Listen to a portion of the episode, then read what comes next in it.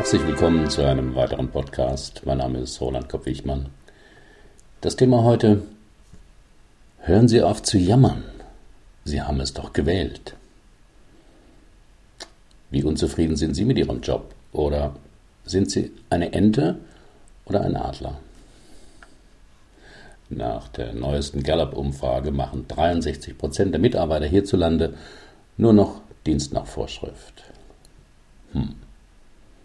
Ich war auch schon oft in meinem Beruf unzufrieden. Als mir nach meiner Banklehre klar wurde, dass ich es bei guter Führung höchstens mal zum Zweigstellenleiter schaffen würde, ging ich zur IBM. Datenverarbeitung, damals noch mit Lochkarten, schien mir eine zukunftsweisende Branche zu sein. Doch als ich dort als Operator an einer IBM 360 saß und sah, dass die wirklich interessanten Jobs die Programmierer hatten, war ich wieder unzufrieden denn dafür war Abitur Voraussetzung. So landete ich als ungelernter Texter in einer Werbeagentur. Ging eine Weile prima, bis eine Rezession kam und ich gekündigt wurde. Dann ging ich dorthin, wo viele abgebrochene Existenzen damals landeten, in der Maschmeyer-Branche. Tolle Sache damals, mit zwei Stunden am Tag viel Geld verdient. Damals ging das noch. Aber ich fühlte mich unterfordert. Den Rest meines Lebens Lebensversicherungen verkaufen. Hm. Ich wollte eigentlich schon lange Psychologie studieren, hatte aber, wie gesagt, kein Abitur.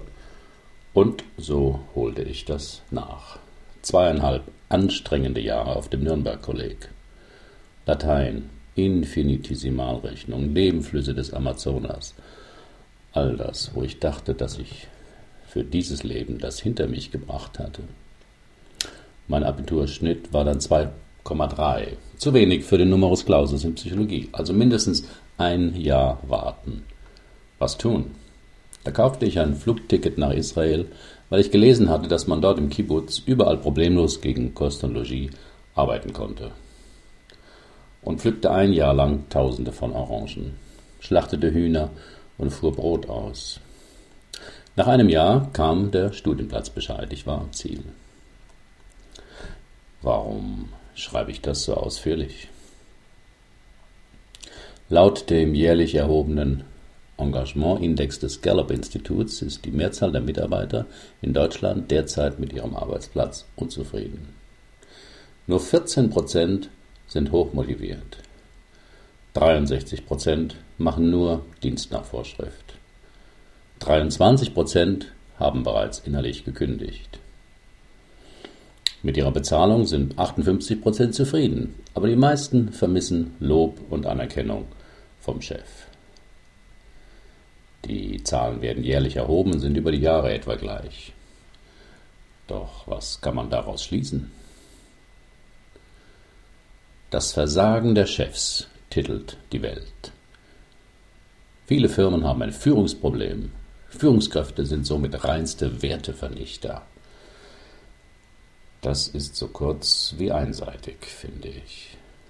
Natürlich tut es gut, von anderen in seinem Tun wahrgenommen, respektiert und anerkannt zu werden. Doch beim Fehlen derartiger Wertschätzung innerlich zu kündigen oder nur mit halber Kraft das Nötigste zu tun und schon montags das Wochenende herbeizusehen, ist billig. Diesen Angestellten möchte ich zurufen, Sie wollen genau diesen Arbeitsplatz und keinen anderen. Quatsch, das stimmt nicht, höre ich entschiedenen Widerspruch. Ich hab diesen Job nicht gewählt. Was soll ich denn sonst machen? In meinem Alter, mit meiner Ausbildung und so weiter. Finde ich doch nichts Besseres. Ich bleibe dabei. Sie sind genau an dem Arbeitsplatz, den Sie wollten. Alles andere war Ihnen zu umständlich, zu teuer, zu unsicher, zu... Denn wenn wir uns für etwas entscheiden, vergleichen wir immer den Preis, den wir dafür zahlen müssen. Da sind wir alle Schnäppchenjäger, wollen den höchsten Wert zu den geringsten Kosten. Wer mit seinem Vorgesetzten unzufrieden ist, kann beispielsweise das Gespräch mit ihm suchen, sich versetzen lassen, sich woanders bewerben, sich selbstständig machen, kündigen und Hartz IV beantragen. Sie könnten all das tun. Und es hätte natürlich Konsequenzen. Vielleicht wäre in der neuen Abteilung der Chef toll, aber das Team unmöglich. Oder Sie hätten bei einer anderen Firma einen längeren Anfahrtsweg. Ihr Versuch, Sie selbstständig zu machen, könnte in der Insolvenz enden. Und dann wären Sie vielleicht auch wieder bei Hartz IV. Weil Sie das alles nicht wollen, sind Sie in dieser Firma an genau diesem Platz. Es waren nicht die Umstände oder das Schicksal, es ist auch nicht die Notwendigkeit, ihre Familie zu ernähren. Denn sie müssen ihre Familie nicht ernähren. Sie könnten ihren Partner dazu bewegen, dass er oder sie arbeiten geht und sie kümmern sich um die Kinder. Sie könnten sich massiv einschränken, auf dem Campingplatz wohnen und von Gelegenheitsjobs leben. Sie könnten als Obdachloser leben und endlich viel Zeit haben. All das sind mögliche Optionen. Und die haben Sie bis jetzt alle ausgeschlagen. Und sich für den Job unter dem Chef mit der Bezahlung und den Kollegen entschieden. Niemand sonst hat das für Sie entschieden. Und gratuliere, es war Ihre beste Wahl denn für alle anderen Optionen war ihnen der Preis zu hoch. Doch warum jammern sie dann? Natürlich erleben sie das anders, dass sie nicht gewählt haben, dass die Umstände, das Leben, der Zufall sie an diese Stelle gebracht haben und dass es keine Alternative gibt. Aber das stimmt nicht denn Sie können immer wählen. Sie sind völlig frei. Sie können alles tun, was Sie wollen, wirklich alles. Und Sie tragen die Konsequenzen. Und jetzt kommt das Jammern ins Spiel. Wenn Sie eine Situation nicht akzeptieren, mit all ihren Begleitumständen, und Sie sie nicht verändern können, aber auch nicht verlassen wollen, dann entsteht ein Unwohlsein in ihnen. Und dann fangen sie an zu jammern. Das Jammern ändert natürlich nichts, aber sie fühlen sich ein bisschen besser dabei. Und vor allem ist es ihr stiller Protest, dass ihnen etwas nicht gefällt und sie es aber trotzdem wählen. Jeden Tag. Und das Gute am Jammern ist auch, Sie finden ganz schnell Kontakt zu anderen Menschen, die auch gern jammern.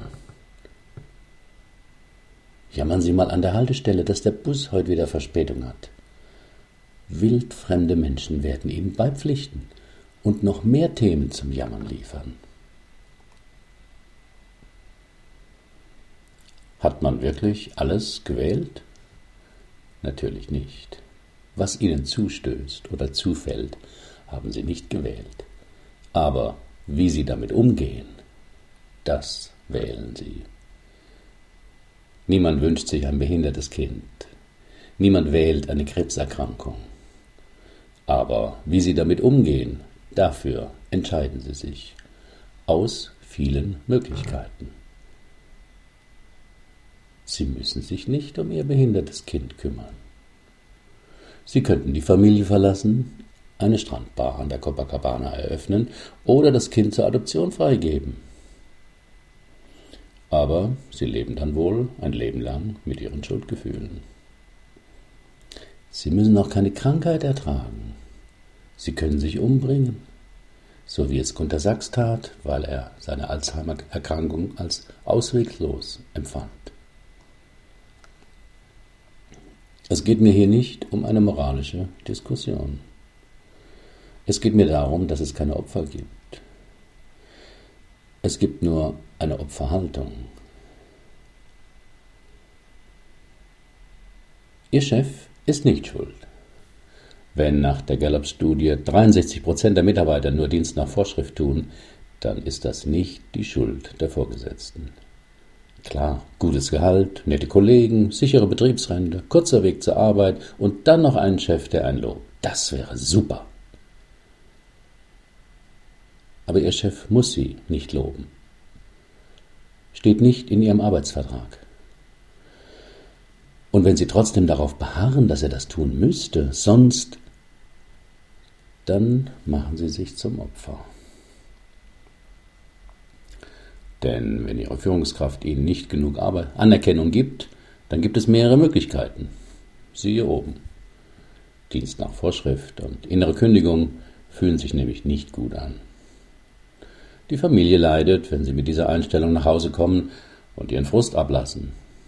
Ihre Energie und Fantasie, an ihrer Lage etwas zu ändern, werden auch darunter leiden. In dem Moment, wo sie sich bewusst machen, dass sie sich für diesen Platz, wo sie gerade im Leben sind, entschieden haben, nach wohlüberlegtem Preisvergleich, können sie sich damit auch versöhnen. Dass mein Chef mich nicht lobt, gefällt mir nicht, aber ihn darauf anzusprechen, traue ich mich nicht. Trotzdem bleibe ich.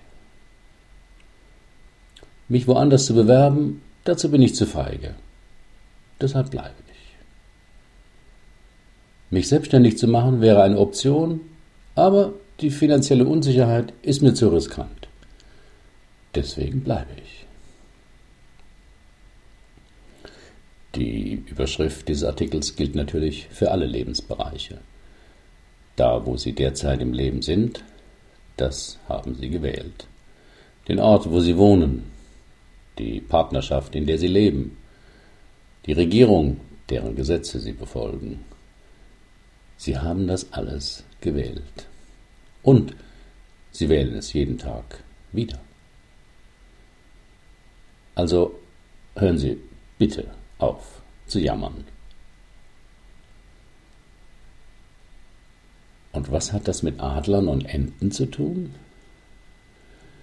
Sie haben zwei grundsätzliche Möglichkeiten, ihr Leben zu gestalten. Erstens ein aktives, selbstgesteuertes Leben, in dem sie die Verantwortung für sich selbst und ihr Handeln übernehmen. Dafür steht der Adler.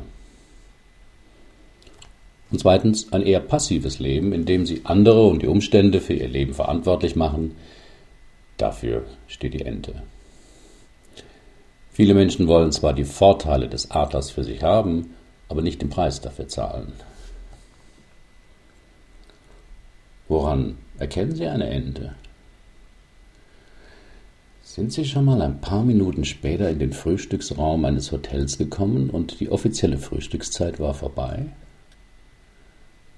Eine Bedienungsente wird Ihnen sagen, Tut mir leid, aber Sie sind zu spät. Haben Sie nicht das Schild draußen gesehen? Frühstück gibt es nur bis zehn. Quack, quack, quack, quack, quack, quack. Ein Adler wird dagegen sagen, das Buffet ist leider schon abgeräumt. Kann ich Ihnen schnell noch etwas in der Küche fertig machen lassen? Was hätten Sie denn gerne? Hier noch einige Unterschiede zwischen Enten und Adler. Enten erzählen sich gegenseitig ihre negativen Erlebnisse. Sie halten sogar Entenversammlungen zu diesem Zweck ab. Adler sprechen vor allem über positive Dinge. Enten tun nur das Nötigste und oft nicht einmal das. Adler tun mehr, als jemand von ihnen verlangt oder erwarten könnte. Enten arbeiten langsam. Sie haben so Sprüche drauf wie Ich bin hier auf der Arbeit und nicht auf der Flucht. Adler erledigen alles so schnell wie irgend möglich. Enten wissen alles besser und suchen Ausreden, warum etwas nicht geht. Adler finden Lösungen, wie es trotzdem gehen könnte. Enten scheuen das Risiko. Adler haben auch manchmal Angst, aber sie tun es trotzdem. Enten warten darauf, dass sie gefüttert werden. Und wenn sie nicht genug bekommen, dann quaken sie. Adler übernehmen Verantwortung und holen sich, was sie wollen. Enten müssen lieben, was sie haben. Adler holen sich, was sie lieben. Wie zufrieden sind Sie in Ihrem Job? Herzlichen Dank für Ihre Aufmerksamkeit. Bis zum nächsten Mal.